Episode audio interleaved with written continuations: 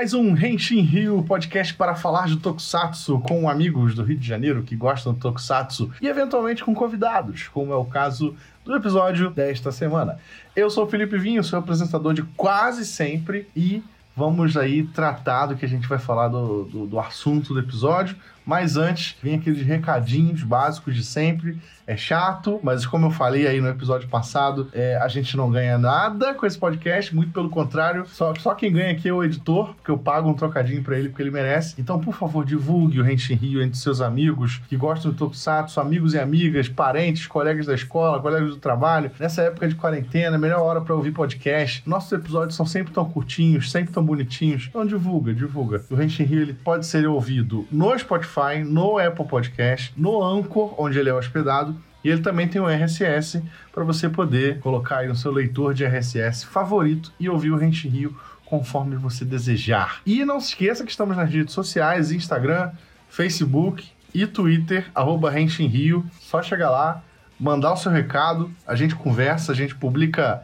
é, notícias, a gente dá retweet em fanart, enfim, a gente troca uma ideia com a galera lá sempre. Então não se esqueça de seguir a gente, principalmente no Twitter, onde a gente sempre responde mais, mas Instagram e Facebook também estamos presentes, onde você também pode sempre ser lembrado ou lembrada de um novo episódio do Renshin Rio. Então, está dada aí uh, os recados iniciais. Esse episódio vai ser virado no samurai. Vamos lá. Henshin. Nessa semana o Henshin Rio vai falar, finalmente, finalmente vai ser um episódio voltado exclusivamente para uma das melhores séries de Kamen Rider, pelo menos na minha opinião. Alguns colegas aqui presentes compartilham dessa opinião. Não é exatamente a melhor, mas é uma das melhores, uma das mais divertidas, que é Kamen Rider né? O Kamen Rider das frutas, ou Kamen Rider Samurai das frutas, que fez muita gente torcer o nariz com suas dancinhas e com seu tema extremamente inusitado, mas que depois se revelou uma obra com certa profundidade, certos significados que vão muito além da premissa inicial. E para falar desse assunto, estou aqui, estou aqui comigo reunido virtualmente, lembrando que a gente está em quarentena, então estamos virtualmente reunidos. Estou ao lado de Igor Rangel. Fala galera, hoje nós vamos tacar em um certo traíra. Estou também com Wilson Borges. Olá, queridos ouvintes. Eu mordi a língua por causa de Kamen Rider Gaim. É, o Wilson tem muito a falar sobre Kamen Rider Guy na época, porque ele mordeu a língua feio. E também tô ao lado da Jenny. Fala, galera. E assim, não aceita redenção, tá? Ele pode ter aceitado, mas eu não. e para esse episódio, nosso convidado especial, faz um tempo que a gente não recebe a galera de fora aqui, a gente chamou o Rafa. O Rafa é do canal Qualquer Coisa que ele fala de qualquer coisa, principalmente animes e tokusatsu. Fala aí, Rafa, se apresenta pra galera. Opa, tudo bom? Sou o Rafa, né, do canal com o pior nome no YouTube. Sou grande fã de tokusatsu em geral há muito tempo e tô muito feliz de estar aqui para falar sobre esse presente que a gente ganhou, né, Kamen Rider Gain. É um presente, é um presente. Para alguns, é, para alguns personagens, quer dizer, alguns personagens vieram como presente de grego, mas no, no geral a série é um presente, de fato. E estamos completos com esse elenco. O William, infelizmente, está ausente hoje, resolvendo problemas e burocracias da vida, mas estamos com uma boa galera aqui para falar sobre Kamen Rider Gaim. Então, começando a discussão, o episódio a partir de agora. Vamos nessa! Henshin. O que é Kamen Rider Gaim, né? Porque deve ter alguns ouvintes que ainda estão chegando agora no mundo Tokusatsu, ainda não conhecem muito das séries. Então, para essa galera ou para quem quer relembrar, vamos lá. Kamen Rider Gaim foi a 24 série de Tokusatsu da franquia e a 15 do período da era Heisei. Ela foi ao ar de 2013 até 2014 e tem a seguinte história, né? No mundo de Gaim existe uma grande empresa chamada Yggdrasil, né, que é um nome nórdico aí, né? Então segue um pouco a temática de Gaim, né? A Yggdrasil, a árvore da vida, e vai ter bem a ver, né? Isso aí. E ela meio que ela subsidiou uma cidade inteira e fez né, um estilo de vida ao redor dessa grande empresa, né? E as pessoas começaram a se sentir meio sufocadas por causa disso. Então o que, que os jovens da cidade fizeram? Coisa de jovem, né? começaram a fazer grupos de dança para animar a galera, distrair um pouco dessa pressão que a corporação fazia. E aí a gente conhece o nosso protagonista, que é o Kazuraba Kouta, que ele fazia parte de um desses grupos de dança, mas a vida fez ele ter que parar com essas coisas de jovem e trabalhar para arrumar o dinheirinho dele, para ele ser mais independente e tal. Entre os hobbies que os jovens tinham nesse mundo, um deles era um, um tipo um Pokémon próprio deles, podemos assim dizer, que era disputa, né, entre as gangues que existiam, não gangues violentas, gangues de grupos de dança. Eles disputavam usando pequenos monstrinhos chamados Inves. Esses monstrinhos vinham de uma dimensão paralela, as pessoas pareciam não saber muito sobre ele, até que, claro, senão a gente não teria história, um dia esse negócio de invocar monstrinhos dá errado. O Kouta Kazuraba, ele acaba assim, ele acaba encontrando o Sengoku Driver e para salvar os amigos dele de uma invasão desses monstros Inves, ele se torna o Kamen Rider Gaime, com sua temática muito incrível de laranja. E esse é o nosso Kamen Rider Gaime. E um detalhe, que essa premissa toda que o Wilson acabou de falar, ele é tipo 1% do que é a série. Porque conforme a gente for falando aqui, é, a gente vai tentar não entregar tantos spoilers, mas vai ter spoiler, porque não tem muito como falar sem dar spoiler, principalmente de uma série que já faz muitos anos. Mas é, conforme a gente for falando, você vai ver que Gaime é uma série famosa por reviravoltas, por momentos bem dramáticos e por coisas que acontecem de, de uma forma que você não espera de jeito nenhum.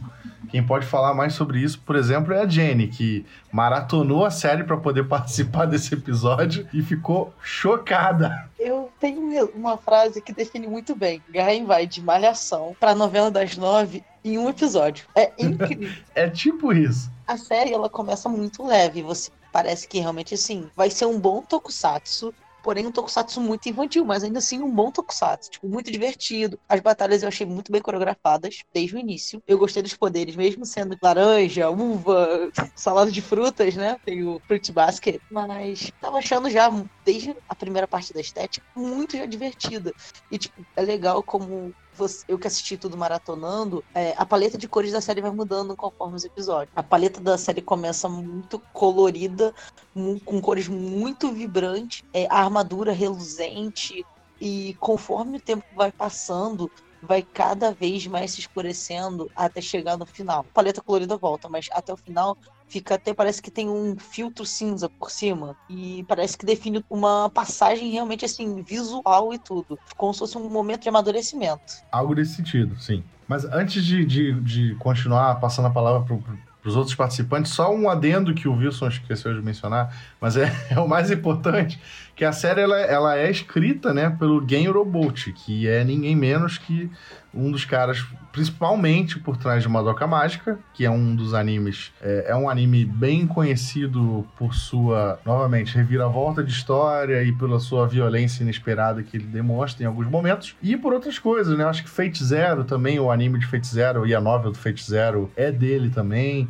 Então, assim, quem conhece o, o Robot sabe do que pode esperar o Gaime de maneira inesperada, até porque eu acho que foi o primeiro e único Kamen Rider que ele trabalhou. E assim, ele fez um negócio realmente bem fora do tom do que a galera estava acostumada com o Kamen Rider na época, né? A gente, depois do, depois do Gaime veio o, o Drive, sendo, só que antes do Gaime veio. Foi o Forze, não? Foi o Wizard. Então, tipo, foi um tom bem diferente. Mas eu quero saber, quero saber da opinião aqui do nosso convidado, do Rafa, porque eu sei que ele publicou um vídeo recentemente, inclusive no canal dele, muito interessante, falando sobre costumes de japoneses mesclados ao Super Sentai. Inclusive, quem não assistiu, vai assistir, porque tá um vídeo com uma pesquisa muito bem feita. E ele usa muitas imagens do Gaime nesse vídeo, porque é um, é um tokusatsu que representa bastante costumes japoneses, né? Não só na, na, nas roupas, na temática de samurai, mas também nos costumes que aparecem é, entre os heróis e vilões. Fala aí, Rafa, fala sua.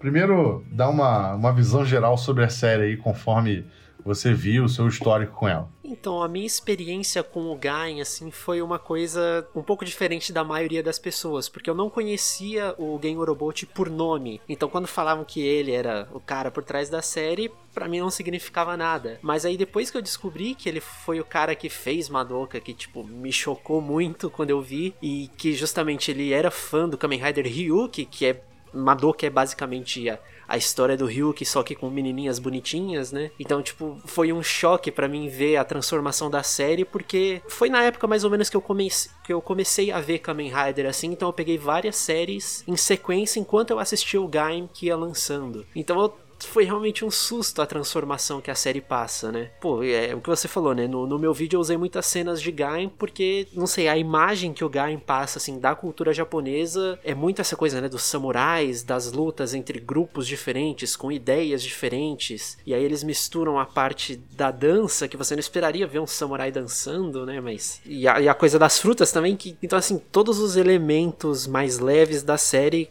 é, ficam em contraste de um jeito muito legal com a parte sombria, né? Com aquela coisa que te deixa meio, meu Deus do céu, o que, que eu tô assistindo, né? Então, sei lá, eu gosto bastante do Gain, assim, de uma forma geral, e eu vejo que a opinião da galera é assim também, né? É uma das séries que tá sempre no topo da, das preferidas do pessoal. Um adendo que eu também esqueci de fazer sobre o Robot é que ele também fez Psycho Pass, né? Que é um anime também bem popularzinho entre a galera da atualidade.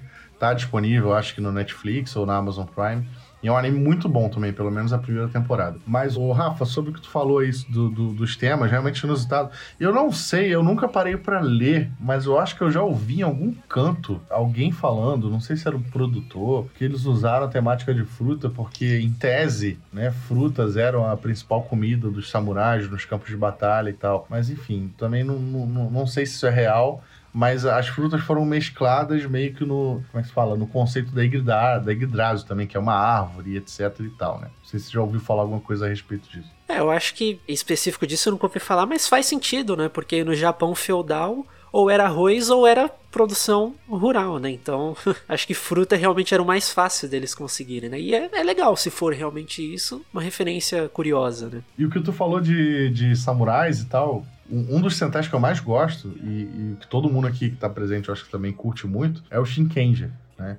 Que também é uma temática de samurai. E, e é uma coisa que eu percebo que o Japão, ele, obviamente, leva a história dele muito a sério. E eles gostam muito da, das próprias tradições. Então, quando eles tratam de, de usar isso como tema de alguma coisa, de entretenimento, eles capricham demais, assim. Porque é aquele, é aquele patriotismo deles, né? Japão, samurai, época feudal, era Sengoku e etc. Isso, isso eu acho que se traduz muito também na produção de game, conforme a gente vai vendo todas essas tradições sendo modernizadas de, uma certa maneira. É, uma. Essa coisa assim deles valorizarem muito a cultura deles, é, eu acho até curioso a maneira como eles trataram isso no Gaio, né? Que tem a parte lá do Hanamichi, que era muito importante na, nas peças tradicionais, e que sempre que o Gaio se transforma, o cinto dele fala, né? Hanamichi on stage. E, tipo, eles brincaram essa ideia de é, o caminho das flores, que era onde o, o ator do Kabuki lá se apresentava, é justamente a hora que o Kamen Rider se transforma e fala, tipo, cheguei presta atenção em mim que agora o pau vai comer. Exatamente. E eles usavam o stage, né, de, de,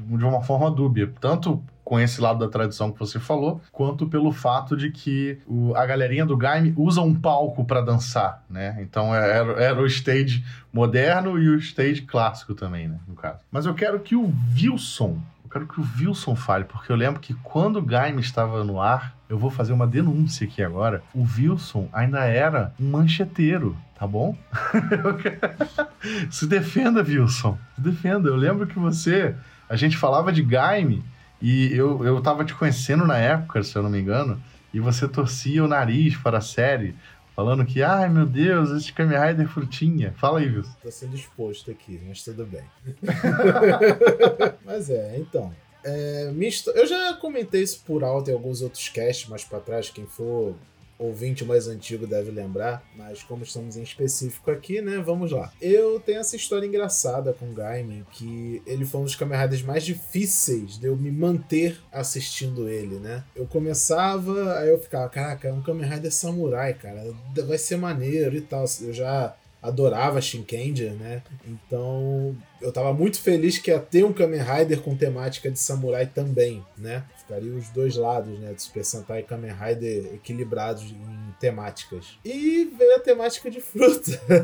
e cara, eu devo ter levado o quê? Umas três tentativas pra conseguir ver Kamen Rider Gaim. Tipo, eu começava a assistir, sempre a mesma coisa. Eu pegava desde o episódio 1, aí eu ia. Aí eu ia, aí eu mais ou menos até o episódio 6, episódio 7, e eu dropava. Eu, não, não dá. Se temática de fruta não dá. E eu tinha sim essa mentalidade é, imbecil, né? De ah, é frutinha, meu Kamen Rider com frutinha, não, porra. Né? Eu, eu eu não vou dizer que eu era tipo full mocheteiro de ah, não, o Kamen Rider Black que importa e tal, porque eu já curtia outras temáticas de Kamen Rider, entendeu? Mas a fruta em questão tava me bugando e era um, um- uma mentalidade completamente imbecil, gente. Era total julgar o livro pela capa. Até a terceira tentativa, eu consegui me manter assistindo, cheguei no famigerado episódio 12. Quando passou a barreira do episódio 12, irmão, eu, eu tive que morder minha língua quase que literalmente e falar: Isso aqui é uma das melhores. E daí, né? Fui assistindo até o final. Hoje em dia eu, eu bato no peito e falo: Kamen Rider Game é uma das melhores coisas que já Kamen Rider já fez na sua história. Eu meio que tava na onda do Wilson também na época. Eu já ainda tava começando a assistir Tokusatsu moderno, quando eu já tinha aprendido a lição, eu já tinha mordido a língua lá atrás no Forge. Aí eu, quando eu vi essa série, eu falei assim, o pessoal começou a falar, ah, frutinha, não sei o quê. Falei assim, ah não, cara, eu vou dar uma chance, porque, pô, eu já gostei do Forge, nas, nas melhores séries já era bom. Imagina essa, pelo menos o design dos armadores estava bom. Não era só fruta que ia me deixar, que ia me pedir de ver. E realmente eu não deixei de ver um episódio quando passou na época.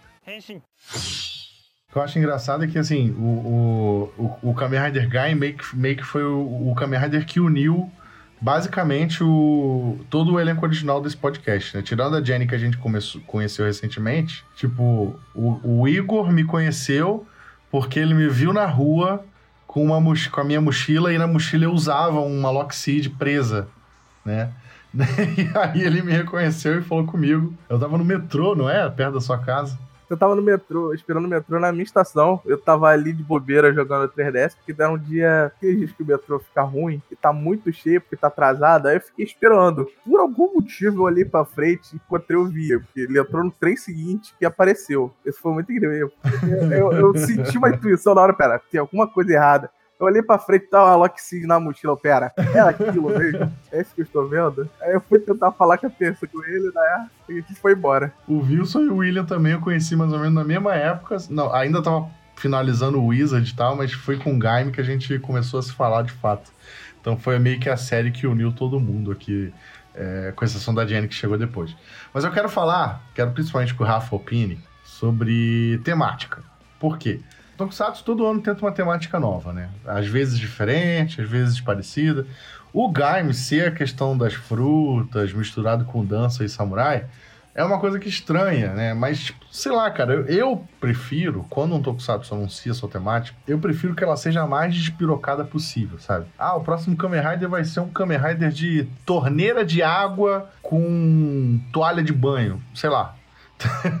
eu prefiro que sempre seja assim do que, tipo, sei lá, o próximo Kamen Rider vai ser de dinossauro ou de carro, entendeu? Que são que é o que o Super Sentai às vezes faz muito pra jogar seguro.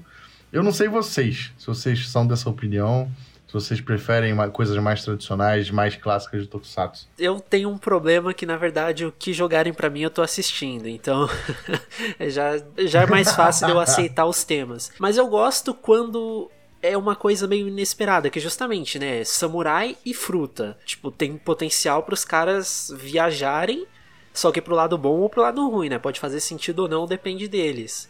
Mas eu, eu concordo com você. Quanto mais maluco, quanto mais bizarro for, acho que é mais divertido, né? Eu prefiro também. Apesar de do Drive, por exemplo, que é só carro, eu gosto bastante, né? É, o que a Toei tem feito com Kamen Rider principalmente é, tipo, mesclar dois temas sempre, né? Tipo, o Gaim, o Gaim foi frutas e samurai.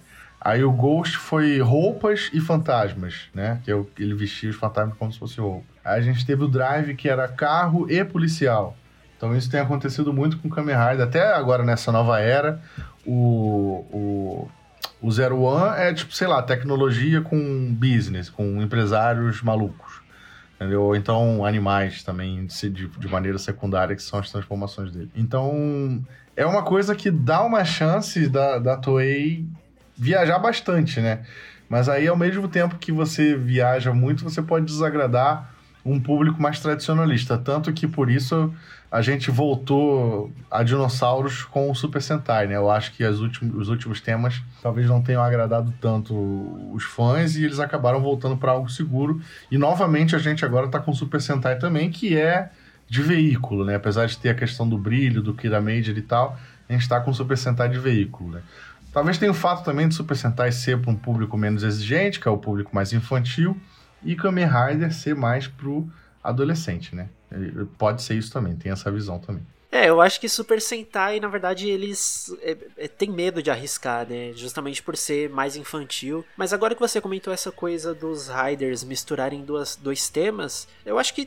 Eu não sei se. Eu nunca parei para pensar, né? Se Sentai já faz isso há muito tempo ou não, mas parece que talvez eles estejam tentando isso agora, né? Foram cavaleiros e dinossauros, não só dinossauro. E agora, sei lá, o brilho, as pedras e os carros. Então talvez seja esse o futuro, né? Colocar uma coisa segura e uma coisa para vamos ver o que acontece. Seria uma saída legal, né, para talvez não ficar sempre na mesmice. É, eles vendo que tá dando certo com o Kamen Rider, né? Por que não não replicar? Talvez. Mas, Rafa, fala aí, teu personagem favorito de Game. E por quê? Justifique sua resposta. Ah, justifique, é. Pô, eu acho que meu personagem preferido vai ser o Baron, né? O Kaito, porque, sei lá, é, eu gosto de quando o antagonista da série, quando né, o, o Ryder anti-herói, ele tem esse tipo de personalidade, assim, de tipo. Ele tem, ele tem um objetivo que ele quer alcançar e ele é meio chatão em relação a isso, tipo, ninguém vai impedir ele. E aí ele tem, né, uma backstory meio triste, que, se eu não me engano, eu acho que os pais dele tinham abandonado ele, alguma coisa assim. Aí chega o filme da série e fala que eles não abandonaram, na verdade eles morreram e por isso que ele é todo sozinho, sei lá, todo isolado. E também a transformação que ele sofre no final, né, tão desesperado pelo poder que ele acaba comendo a, uma fruta proibida, né, que aí já entra na parte da mitologia da série também, né, que eu sou o louco da mitologia, então, Sim. Putz. fala, fala, fala da mitologia. Vamos entrar na mitologia. Ah, pode? Então, vamos lá. é, a, a série, tipo, ela, ela o principal dela acho que é a mitologia nórdica, né? Com a coisa da Yggdrasil, o Helheim. Tipo, a, a, fruta proibida tem um pouco do cristianismo, né? Porque ela é meio que no formato de uma maçã, mas ela era uma maçã dourada, que na mitologia nórdica justamente é. Tipo, as maçãs douradas eram frutos dos deuses, frutos que dariam conhecimento eterno. E é mais ou menos o que ela faz, né? Depois de. Quando toda a guerra ali do, dos Overlords termina e o Helheim consome um planeta, cria-se essa fruta que dá o poder para você chegar próximo dos deuses. E o que o Gain vira no final da série, né? É justamente. É, é muito certinho com a mitologia é nórdica. Literalmente uma né? divindade. É, exatamente, vira uma divindade. E aí, de novo, é engraçado eles terem uma série tão focada em mitologia, digamos, vai na história do Japão e ao mesmo tempo tão conectada com uma mitologia nórdica, que é tipo quase do outro lado do mundo, uma coisa muito diferente, né? Eles fizeram uma, uma mistura bem legal. O Japão, ele tem essa preferência por, por, por às vezes, usar certas coisas de certa nacionalidade. Você acho que você comentou no vídeo que França é praticamente certo, eles quase sempre usam alguma coisa da França, né? Mas, tipo, mitologia nórdica, a gente já viu anime com essa temática, a gente já viu coisas sendo usadas também em live action. E assim, querendo ou não, também é um negócio muito comercial, né? A galera curte muito. Então talvez a gente tem sempre que lembrar que Tokusatsu é para vender brinquedo, é para vender coisas. Então, sendo um tema comercial, talvez facilite bastante é, a, a, definição de tema, por mais que a história seja extremamente pensada nisso, etc, etc. Quem mais? Quem que eu vou perguntar? Jenny, você que acabou de ver a série, você tem um personagem favorito, Jenny? É o Kota. Cara, eu adorei ele. Porque, cara, ele realmente, assim, ele consegue. O ator, ele consegue transmitir a emoção que ele tá tendo, tanto quanto ele tá sendo bobão, brincando com os amigos, quanto ele quer ficar sério, ele te passa como ator assim, ele me envolveu muito. O Ryder dele me envolveu o tempo todo. Eu fiquei o tempo todo envolvida na história dele. Cara, quando ele descobre. Pode entrar em spoilers, né? Fala, fala é quando ele descobre que o ele que matou, né, o amigo dele, porque o amigo dele virou, né? Ele comeu a fruta, né? E ele acabou virando um dos monstros. Cara, quando ele descobre, você fica desolado, você quer dar um abraço nele. Você quer entrar ali e dar um abraço nele falar, não, vai passar. tá tudo bem. Não fica sozinho, você tem eu. Tudo que ele tá sentindo, ele transpassa muito bem. Você consegue ver o personagem amadurecendo muito. Ele, ele amadurece muito rápido, mas de uma forma muito natural na série. Tipo, eles conseguiram dar uma acelerada no amadurecimento dele porque ele começou exatamente a série, os primeiros episódios, né? Tipo, brincando, né? Porque ele consegue se transformar, não sei o que, ele é o bem bom, mas, tipo, rapidamente ele vê que aquilo não é só. É, não é pouca coisa. Tanto que o Mitch, o desgraçado lá, traidor do caralho, pega e fala, né? Com grandes poderes vem grandes responsabilidades, né? Parafraseando Homem-Aranha. Exato. Tem essa referência, inclusive, ao Homem-Aranha. Tem muita referência, na verdade, em frase, algumas coisas assim, a HQs americanas. Porque na época, principalmente, tava muito em alta, né? Os filmes da, da Marvel. Mas eu gosto muito. Ele com certeza, assim, disparado foi meu personagem favorito. Aproveitando que, o, que a Jenny falou do Kota, né? Ela gostou tanto do Kota. E como, como por que, que ela gostou, eu queria deixar pontuado aqui. Sabe por que muita gente que assistiu e gostou do Kota exatamente por conta disso, porque, principalmente para mim, por conta da momento da vida que ele está passando, é um momento parecido com de muita gente na época, pelo menos era o meu. Eu era a época que eu estava trabalhando telemarketing, indo pra, pensando em ir pra faculdade. Aí o Guy logo no início ele tá querendo dizer que ah, eu quero me transformar, né? Quero mudar a minha vida. Só que ele acha que se transformar é se transformar no Kamen Rider. A série toda transforma o culto com essa metáfora, que se transformar é essa luta toda que ele teve é a luta toda que a gente tem para amadurecer. É um negócio bem. O culto é o Homem-Aranha, então. Basicamente. É isso, é o Peter Parker. Entendeu?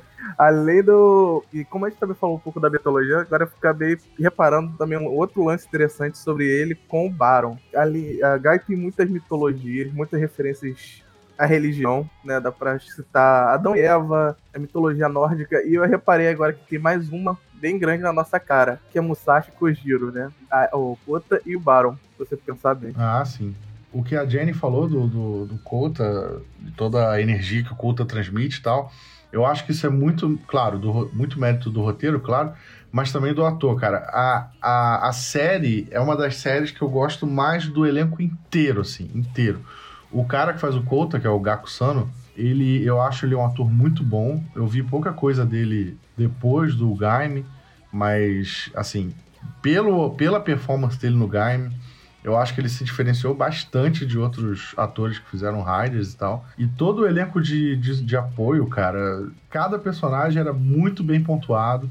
A gente, até os mais buchas, aqueles que apanhavam só ou que morriam fácil e tal, e, e eram personagens que você começava a se importar. Então é, era um roteiro extremamente bem trabalhado, óbvio, mas a interpretação dos caras era muito boa.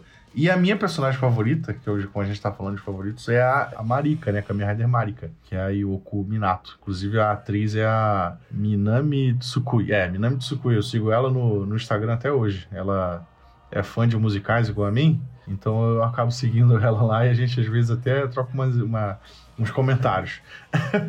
Mas uma coisa até interessante sobre mitologia, o Rafa estava falando aí, sobre ela em específico, é, eu li outro dia que o Kamen Rider Marika, que é o nome dela, de, de transformada, o Marika vem de Malika, que é rainha em árabe. E ela tem uma indumentária, assim, que lembra um pouco, né, o, o povo árabe e tal. Eu, não sei o que, que eles esperavam com isso, eu não sei se tem uma, um significado é, escondido aí atrás, né? Porque, enfim, já é uma mistura imensa de mitologias numa mesma série, mas é o que fizeram com ela, né? Nesse sentido de ter uma, uma, uma quase uma nacionalidade, né, para personagem transformado. Não sei se tu chegou a ver isso, Rafa. É, então, eu, eu tenho a impressão de que eu vi alguma coisa relacionada ao nome dela ter algum significado assim, mas eu nunca tinha parado para reparar que a, a roupa dela também, né, lembra um pouco a indumentária árabe, né? Você vê são muitos panos sobrepostos, muito, muitos panos balançando, né? Que é, lembra a gente um pouco daquelas roupas do pessoal mais no deserto e tal. Mas eu nunca tinha parado para reparar isso, não. É, é, bem interessante, né? É, agora o porquê que é o, é o, é o grande mistério. Mas se tu vê, cara, tipo, a gente tem, tipo, é samurai, né? A gente tem a, questão do samurai, a gente tem a questão do dela, da Marika, que é o, tipo uma guerreira árabe. Aí a gente tem o Cid, que é o Kamen Rider Sigurd, que é um, um nome diretamente da mitologia nórdica. E a gente tem é, o Zangetsu, que também é o, o, o samuraizão, inclusive com nome em japonês, né? Então é quase como uma, uma guerra mundial Raider acontecendo no, na série, né? Porque cada raid... Ah, e o Baron. O Baron, ele é totalmente representante da, da Europa medieval, né? Ele é um cavaleiro medieval europeu, um lanceiro. Né? Então a gente, talvez essa seja a leitura mais adequada? E tem o Bravo, que é romano. O Bravo é romano, justamente. E aqueles dois que, que sobram, eles são, acho que são guerreiros de classe mais baixa japonesa, praticamente. É, eu não lembro, que eles são muito irrelevantes. Então, é exatamente. Tanto que a armadura deles é o repente do- dos Minions. É verdade, acaba virando os minions. Não perguntei ainda o personagem favorito do Wilson. O Wilson tá muito caladinho. Cara, não- em Gaime não tem outro personagem que eu possa citar como favorito. Gosto de muitos, mas sem dúvida é o Oren, é o Kamen Rider bravo. Ele, tipo, quando eu comecei a ver, eu falei: caraca, tem um personagem gay, né? Na série, eu falei, pô, da hora, né? Representatividade e tal, show de bola. Mas eu já fiquei com aquela expectativa assim, pô, isso aí tem cara que vai morrer em 10 episódios, né? Vai dar 10 episódios e tal. Cara, ele fica até o fim como, tipo, um dos personagens mais fortes da série. E eu fiquei, tipo, cara, isso é, isso é muito da hora, sabe? É, é ver uma evolução na mentalidade, né, da, da produção. Porque, tipo, ele, ele tem um tom de comédia nele, mas ainda assim, tipo, todo mundo leva ele muito a sério e tal. E como personagem, independente da orientação sexual dele, ele é muito divertido, cara. Ele é muito engraçado e ele brigando, ele é muito foda. Sabe? Tipo, ele, ele fica, sei lá, uns 20 episódios deitando na porrada todo mundo, seja herói, seja vilão, né?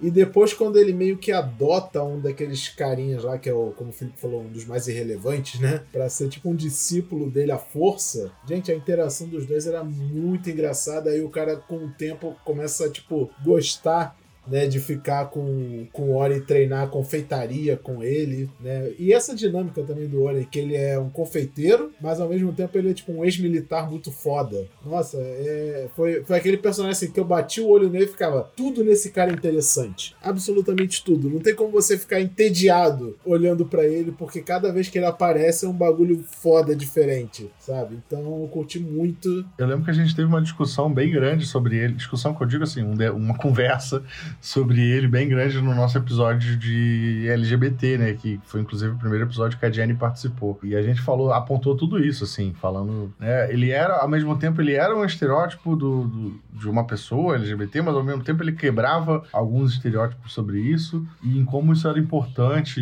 dentro da cultura japonesa e tal, né? Mas, é, mas ele é, acima de tudo, ele é muito carismático. É muito importante ter uma pessoa, um homem afeminado forte, porque dentro da comunidade gay, os homens afeminados são exatamente quem mais sofre é, preconceito, assim como na comunidade lésbica no geral, as meninas que são mais, abre aspas, masculinizadas. Esses caras terem uma representatividade assim importante é algo fantástico. E o personagem é muito bem escrito, eu acho, pelo menos, né? Pode ser, pode ter gente que não concorde comigo, mas eu acho ele muito carismático, muito bem escrito. O ator que faz ele também, repetindo o meu elogio por todo, por todo o elenco, ele é um ator incrível. Se eu não me engano, ele é até, ele é até cantor de rock, né? No Japão, o cara, eu esqueci o nome dele. E ele é, ele é bem loucaço, assim, ele é bem cantor de rock louco mesmo. Mas é muito. É uma interpretação muito boa a forma que ele faz. Falta perguntar personagem favorito de alguém, acho que o Igor não falou, né? Eu meio que acabei falando do Kota na, na hora, né? Mas, assim, mas realmente, o não- é, apesar de eu gostar bastante dele, meu favorito é o Takatora, pela todo o desenvolvimento dele. Acho que é um dos melhores da série. Ele é realmente alguém. Apesar de muita coisa que ele fez, ele tem um objetivo, mas ele não é totalmente cego. Ele tem seus padrões, né? Pra poder seguir. Eu acho que ele, ele é um personagem mais, mais fiel, a, sei lá, não sei o que dizer muito aqui. É mais legal, mais sério, mais frio, né? Mas segue no tom dessa vibe de maturidade, né? Ele, a- no meio da série, se torna meio que o mentor do, do Kota. Ele dá, seguindo o caminho, explica tudo pra ele. Ele mostra que é uma pessoa inteligente, uma pessoa apta, e que ele só tá tentando fazer aquilo porque ele tem justificativo. Não que seja exatamente por. Eu queria falar da questão da violência, porque a gente sabe que o Urobochi, ele é, né, a gente tem até o apelido dele, que é que ele é o, o açougueiro dos animes, porque quase todas as obras dele são pautadas em, em cenas chocantes, em cenas violentas e tal. E o Gaime, ele tem muito disso, né? Uma das primeiras mortes mais chocantes da série é o do Cid, e o cara é simplesmente esmagado por duas, duas montanhas gigantes e fim de papo, entendeu? Na época que a série estava sendo exibida, o Game of Thrones, eu lembro que o Game of Thrones ele estava muito no auge ainda, era ainda uma série muito popular e muito elogiada antes da decadência, e muita gente comparava o, o Game com o Game of Thrones na época nessa questão, não só das reviravoltas, mas também na questão da violência sem muito pudor, assim. Era algo nesse sentido, só nesse sentido, extremamente próximo. Mas assim, ao mesmo tempo a gente tem toda a questão do tokusatsu, né? Querer se mostrar muito adulto quando na verdade é um negócio para criança, é um negócio para adolescente. Eventualmente adultos assistem. Vocês acham que o Gaime ele tem algum muito dessa visão assim ou ele é realmente um negócio meio à parte assim que que realmente quer contar uma história e não quer se afirmar como, nossa, vejam como eu sou violento, vejam como eu sou adulto. Rafa, você tem essa visão? Então, eu, eu gosto dele, justamente do Takatora ser esse cara assim que representa a seriedade, tanto que o próprio Robot em alguma entrevista da época falou que ele considerava, como ele é muito fã do Ryuki, ele considerava o, o Takatora como um equivalente do Ouja, né, lá do, do Kamen Rider do Ryuki, que é o assassino, sei lá. Então, só que não no sentido dele ser um assassino, mas no sentido dele tem essa tendência meio, cara, eu vou matar se eu precisar matar porque eu, eu tenho o meu plano, eu tenho o que eu quero fazer. Só que aí justamente, né, é, Kamen Rider ao mesmo tempo que ele tá tentando é, criar uma história muito séria, você vai lá no crossover com Tokyuger, o Takatora é, é, a piada, né? Tipo, tá os robôs gigantes lutando lá atrás e ele, hã? Que, que é robô gigante? Eu não tô vendo nada, né? E depois até brincam... Cena incrível, inclusive. É, e brincam com isso no filme também, um daqueles milhões de crossovers em que o, o Zangetsu usa a Lockseed do Forze, o Kamen Rider mais gente boa que tem.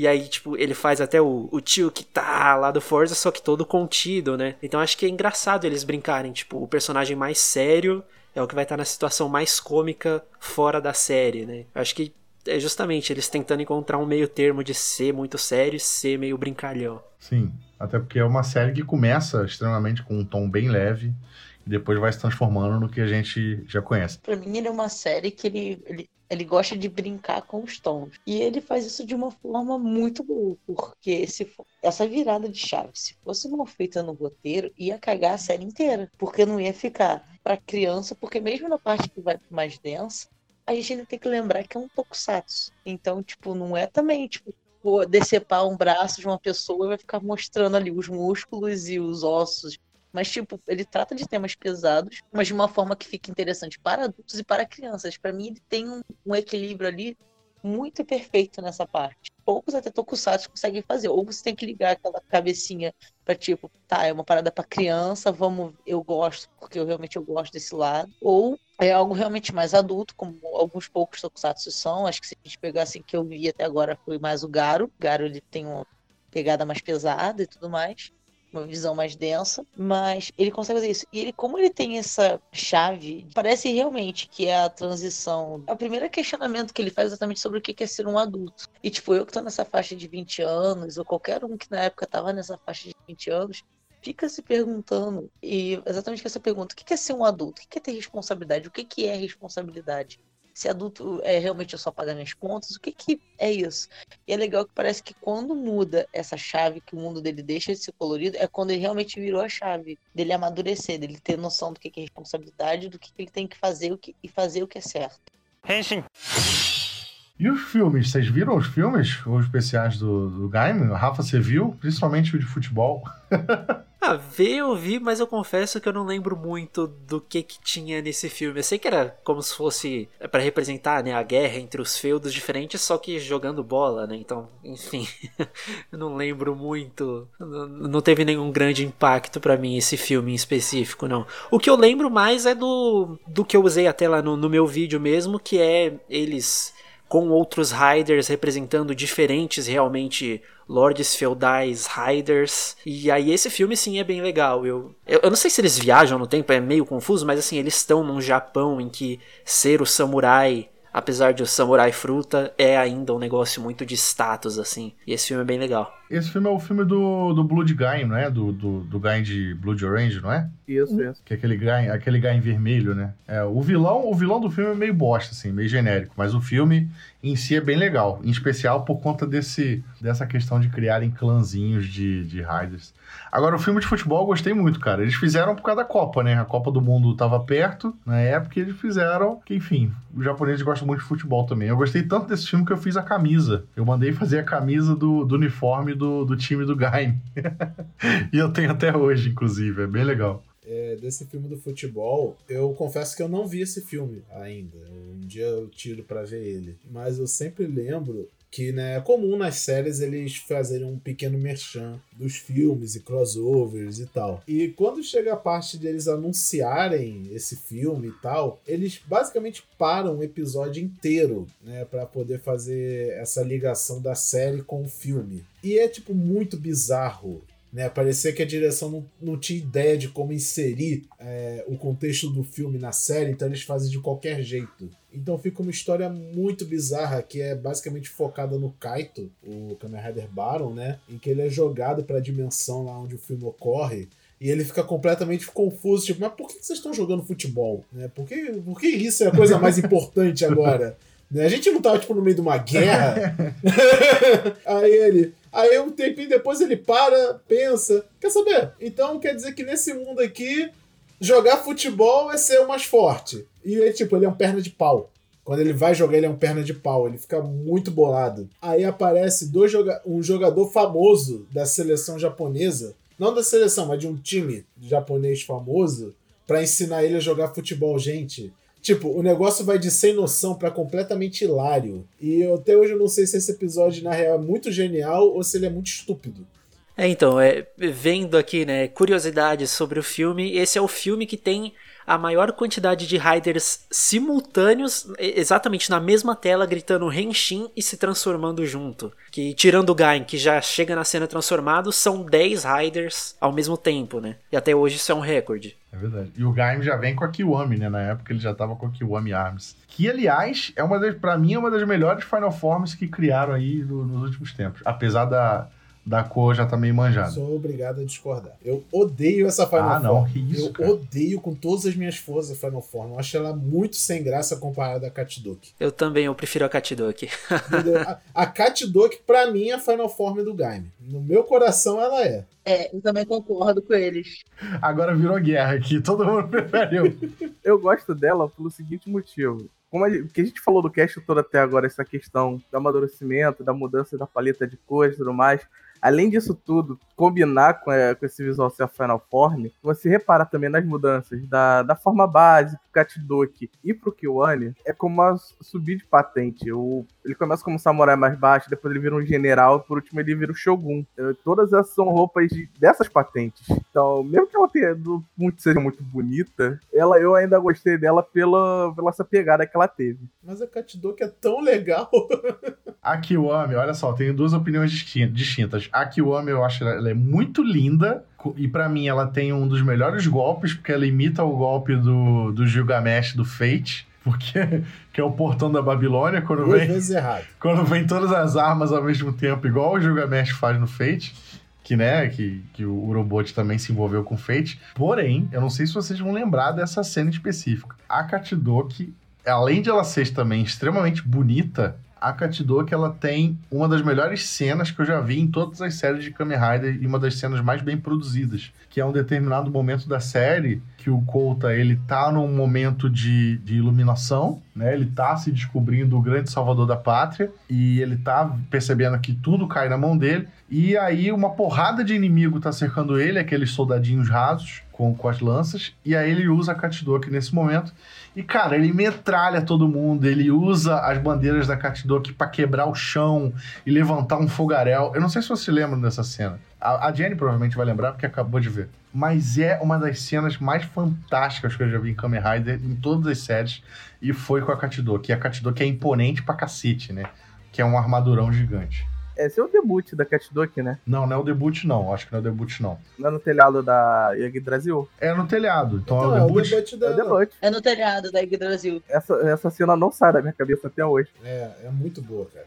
E mesmo assim, todas as vezes que ele chegou a usar a Katdoki, cara, é sempre uma luta muito bem coreografada, muito meio exagerada, até, porque eu acho que essa é a vibe da Katdoki, é tipo esse poder transbordando dele. Até a arma, que, a, que é da Katdoki, que é a maravilhosa DJ Gun, né? Ela é uma arma volumosa, pesada, é uma, em, em termos leigos, né? Uma 12, basicamente, uma shotgun. Ele é uma arcabuz. Ela pode se transformar, ela pode ser tanto uma arma, realmente, como ela pode ser uma espada. E como espada ela é larga, pesada, né? Então, tipo, aí depois dessa forma vem a Kiwami, é tipo, pra mim eu vi como um downgrade. Eu concordo com tudo que vocês falaram, das qualidades e simbologia da Kiwami.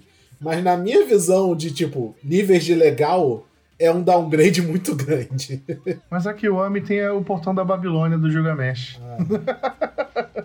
A DJ Gun, ela também tem outro lance com, com a forma da Kashidoki também, que remete a uma outra literatura que tem a ver com a cultura japonesa. Essa já não é mais dentro do Japão, mas é uma literatura que envolve, que é a Shogun, a gloriosa história história do Japão. Que é essa patente que ele tem no Kashidoki também, é uma patente que era uma armadura que o pessoal usava bastante na época da revolução da, da época da guerra de Sekigahara, né, que é a guerra civil, foi quando o shogun daquela época ele utilizou pela primeira vez mosquetes em uma guerra. E a arma dele ser basicamente um mosquete, né, porque é uma uma arma com, com espada também. Então também tem essa remete também essa essa passagem da, da época e da literatura. E já que a gente estava falando dos filmes, eu acho que se, se, você assistir tudo, você vai conseguir perceber que os filmes são dessa série são a coisa mais bem montada, porque incluindo os extras, você vê os extras também. Que tem os Gain Gaiden, eles ligam tanto os filmes quanto a história principal. Eles são muito completos. Inclusive a. Acho que é o Gaiden do Takatora, que é o do Zanguete ele conta a história da, do fruto proibido, né? Que é o primeiro protótipo do que acontece, do, da primeira tentativa que ela falha. E essa parte não vai ficar muito spoiler, que eu acho melhor o pessoal ver para poder conectar melhor. Mas é o, os extras dessa série pelo menos para mim, são os melhores extras que tem de, de alguma série Kamen Rider. E eles se completam de um jeito muito bom. É, o Igor falou do Katakori, ka, ka, ah, do Zangetsu, né? Do Kamen Rider Zangetsu. E há pouco tempo, acho que foi ano passado ou ano retrasado, é, ele ganhou uma adaptação teatral só para ele, lá no Japão. E teve o um debut do Zangetsu com a Katsutoki. Katsutoki. E, nossa, é, é, é, uma coisa mais linda do, do universo. Já O Zangetsu é um Kamen Rider bonito para um caralho. Ele com a Katsutoki ainda, nossa, lindo. Mas falaram que a adaptação teatral é uma bosta, né? Eu queria, queria até ver, mas falaram que é horrível vale a Katsudoki e o Zangetsu. Mas ainda falando sobre a Katsudoki, antes de passar para o próximo tópico, eu não sei se vocês repararam ou se eu posso estar viajando muito, mas a, a Katsudoki, eu reparei muito isso quando eu tinha o bonequinho. Ela tem muitos. A armadura em si, ela tem muitos dispositivos que são meio que são bem mecânicosão e tal. E aí pô, eu me questionava por que, que a Catduck também era uma era tipo uma laranja, é, sendo que já tinham a laranja no, na primeira forma, né? Eles nunca repetiam frutas. E aí eu parei para pensar que talvez seja uma referência à expressão, né, que é, é, usada de duas maneiras, que é a expressão laranja mecânica, né? Que tem o tanto o livro, que é o laranja mecânica, quanto a expressão usada quando às vezes se referem aos Países Baixos, né? Ao Holanda. Eu não sei se vocês já repararam nisso ou se eu estou viajando demais. Mas eu sempre cheguei dessa forma. Até porque tem episódio de futebol em Gaime e, Laranja Mecânica é justamente um dos apelidos da, da, da seleção japonesa, da seleção futebol da Holanda. Então, talvez seja um easter egg que algum produtor quis colocar, né? Eu não sei. A gente tá se encaminhando pro final, mais ou menos, do episódio, mas eu não poderia deixar de falar, não tá na pauta aqui, mas eu queria muito falar da trilha sonora de Gaime. Eu não sei se vocês já ouviram, é, as músicas cantadas, de fato. Além da abertura que é incrível, é, mais pra frente tem músicas que são cantadas pelos protagonistas da série. Não sei se vocês ouviram. Tem, tem Rise of Flag, que é do próprio Coulter, que ele, que ele canta mais no final também. É uma trilha sonora maravilhosa. É, eu não só vi como eu tenho uma playlist do Spotify guardada só pra isso. E mesmo as músicas não cantadas, a trilha sonora geral da série era muito boa. As, as músicas de luta e, e, de momentos dramáticos são. Elas passam uma emoção muito boa. Quando é pra ipar, né? Ela faz isso bem. Quando é pra emocionar, ela também faz isso bem. É uma ótima trilha sonora. Tu chegou a ouvir, Rafa? Você é das anime songs? Você é das otacadas que canta japonês? É, então, justamente, né? Eu gosto tanto da Katidoki que a minha música cantada preferida é a Rise Up Your Flag, que toca justamente quando ele se transforma lá, né? Então, eu, eu gosto bastante, né? Da, da, trilha sonora como um todo, realmente, mas dessa música em específico, para mim é a melhor, assim, da série. Eu acho que a música da, da Katidoki, eu acho que é até melhor que a abertura, inclusive. A abertura é muito boa. Sim, sim. Mas a, Rise Up Your Flag é ainda melhor. Tem a outra também, né? Tem a XAA, que é da, das Kamen Riders Girl, que elas cantam também, que também é muito boa, e também é de Gaime. Eu não sei se todo mundo conhece, tem até um clipe. É, também. tem a Rumble Escalation, que eu acho que é tema do Baron, mas canta o Baron e o Kouta junto, né? Que é, é, o clipe é legal também, os dois ali. Tem Tepen, Tepen Star, se eu não me engano, que também foi um clipe que saiu só com Gaime. Eu acho que essa música não é usada na série em si, mas é de um dos filmes, de uma cantora chamada Hitomi. Também é uma música muito boa. Quando vocês acabarem de ouvir o podcast aí, joga no YouTube Tepen, com dois P's, Star. Também é excelente. Recomendo bastante. Henshin. É agora que a gente começa a xingar o, o Mitiro, o Mit.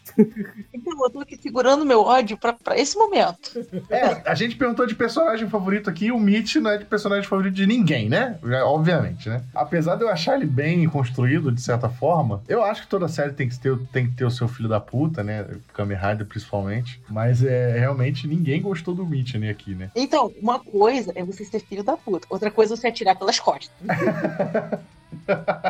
Atira pelas costas não tem perdão. A gente odeia tanto ele porque ele é um personagem muito bem feito, né? Tipo, ele é criado para você ter um ódio dele, Sim. você não aceitar nada do que ele faz, né? Ele é igual o Kaisa. É igual o Kaisa do, do Faizo, né? Não sei se você chegou a ver Faizo, Assisti, assisti. É, eu acho que é justamente a, a mesma ideia, né? É o cara que, tipo, meio que se perde, fica maluco com poder e fica completamente.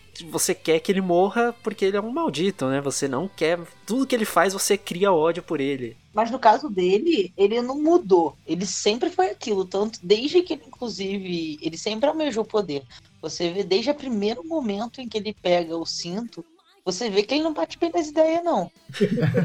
ah, mas é, é, o Kaiser, o Kaiser é exatamente assim também. Ele é um cara que começa já meio bitolado das ideias. Ele até passa um pouco pro lado dos mocinhos e ajuda lá o Faz em alguns momentos, mas lá pro final ele simplesmente espiroca até, até morrer de maneira drástica, né? Como a gente conhece a cena, uma das grandes cenas de, de Faz, inclusive. Eu vou parafrasear Phineas e Ferb aqui que é um dos episódios que eles mencionam isso, que eles falam: as pessoas podem até gostar de um herói, mas o que as pessoas gostam mesmo é de odiar um bom vilão. Perfeito. Hum.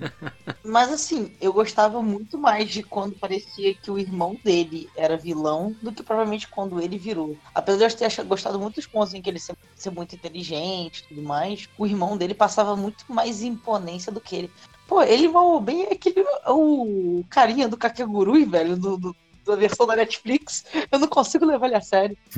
Ah, ele fez Kakegurui, né? O live action, né? Ele também fez Kakegurui. É verdade, não lembrava disso. Como eu vi Kakegurui e depois eu vi o, o Guy, eu fiquei imaginando ele como um menino de Kakegurui e não consegui levar a sério. Os irmãos lá do Takatora é, é tipo, o, o, mais velho é o empresário liberal e o mais novo é o revoltado ANCAP.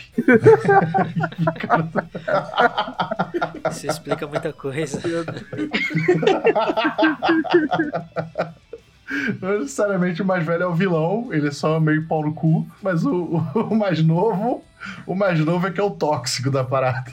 Não, ele é muito tóxico. O, o Mitch, ele vai numa jornada louca até o final, que é, é muito interessante de ver, cara. É tipo, você, ao mesmo tempo que você tá puto com ele, você tá tipo, mano, eu quero ver ele ficar mais doido. Né? Tem uma parte lá que ele começa a ver o fantasma do irmão.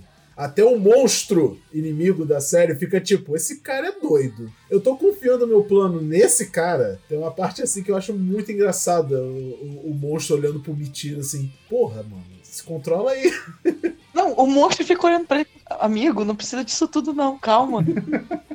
Os caras duvidam da sanidade do próprio aliado. E tipo, tem a parte. O que ele faz com a, a Mai, gente, o que ele faz com a Mai é, é muito escroto. Tipo, ele tem um crush, né? Basicamente tudo que ele faz é porque ele gosta da menina. E tipo, ele é aquele cara que, tipo, força a menina a ficar com ele, ou eu mato os seus amigos. Super saudável, tá, gente? Se você Né? se a menina não gostar de você assim, você mata os amigos da relação ah, nota 10. Aconselhado.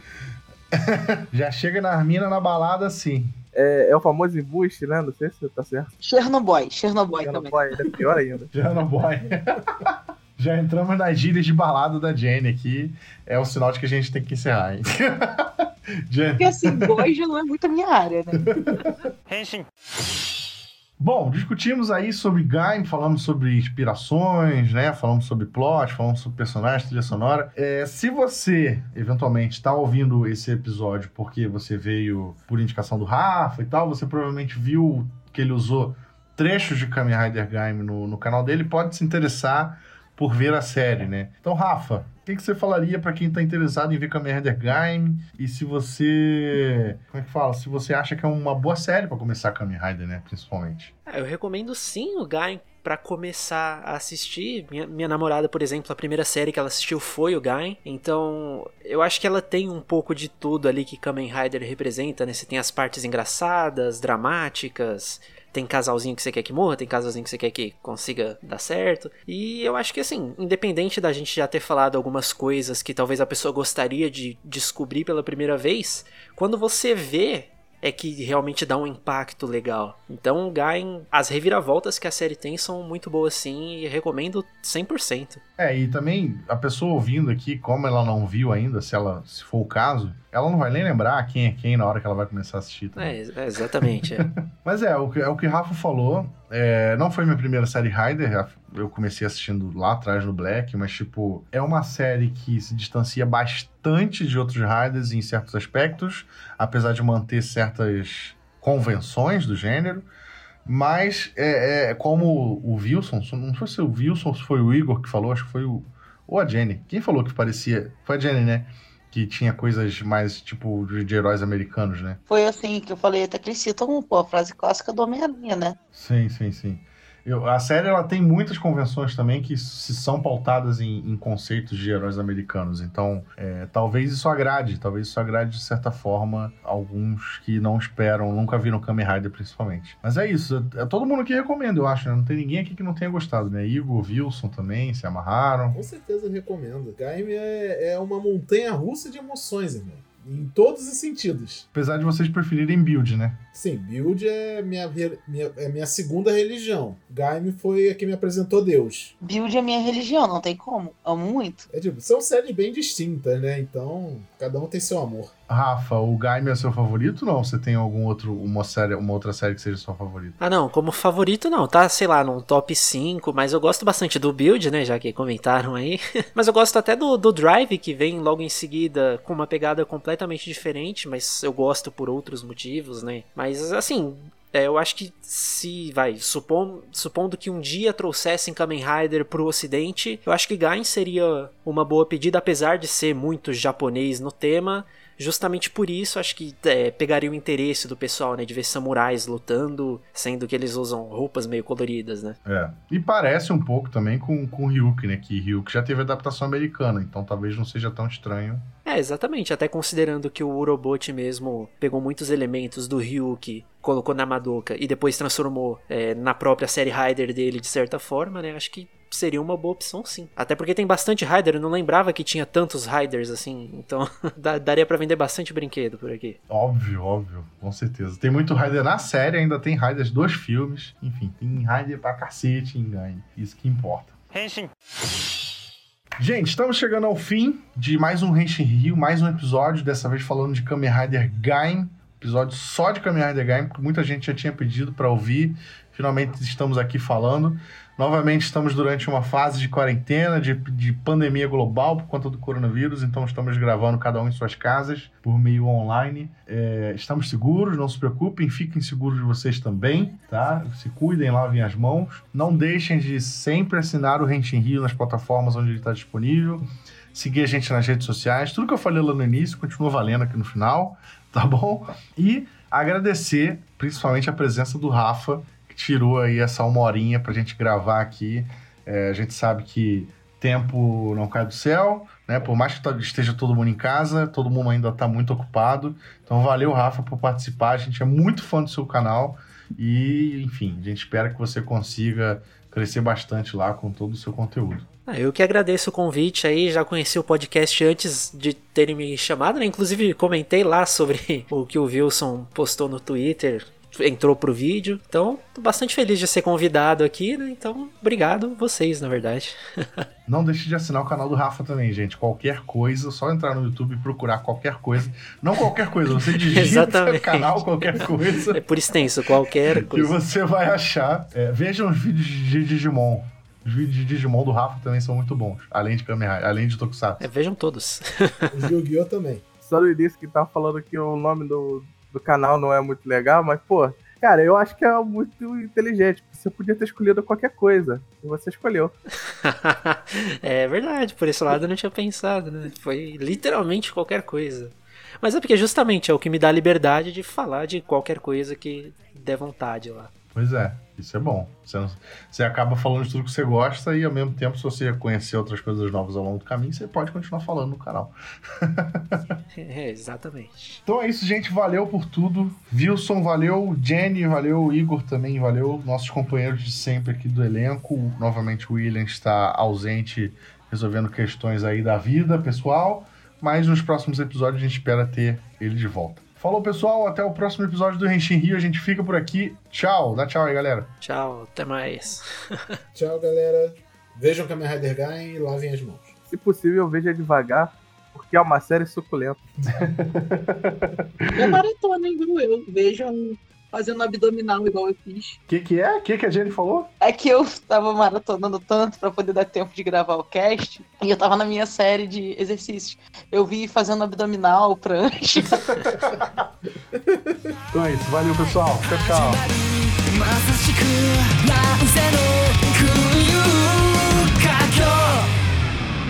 俺が今手に入れた力がどんなものでも誰よりも先を行く理屈に変わりはないさ。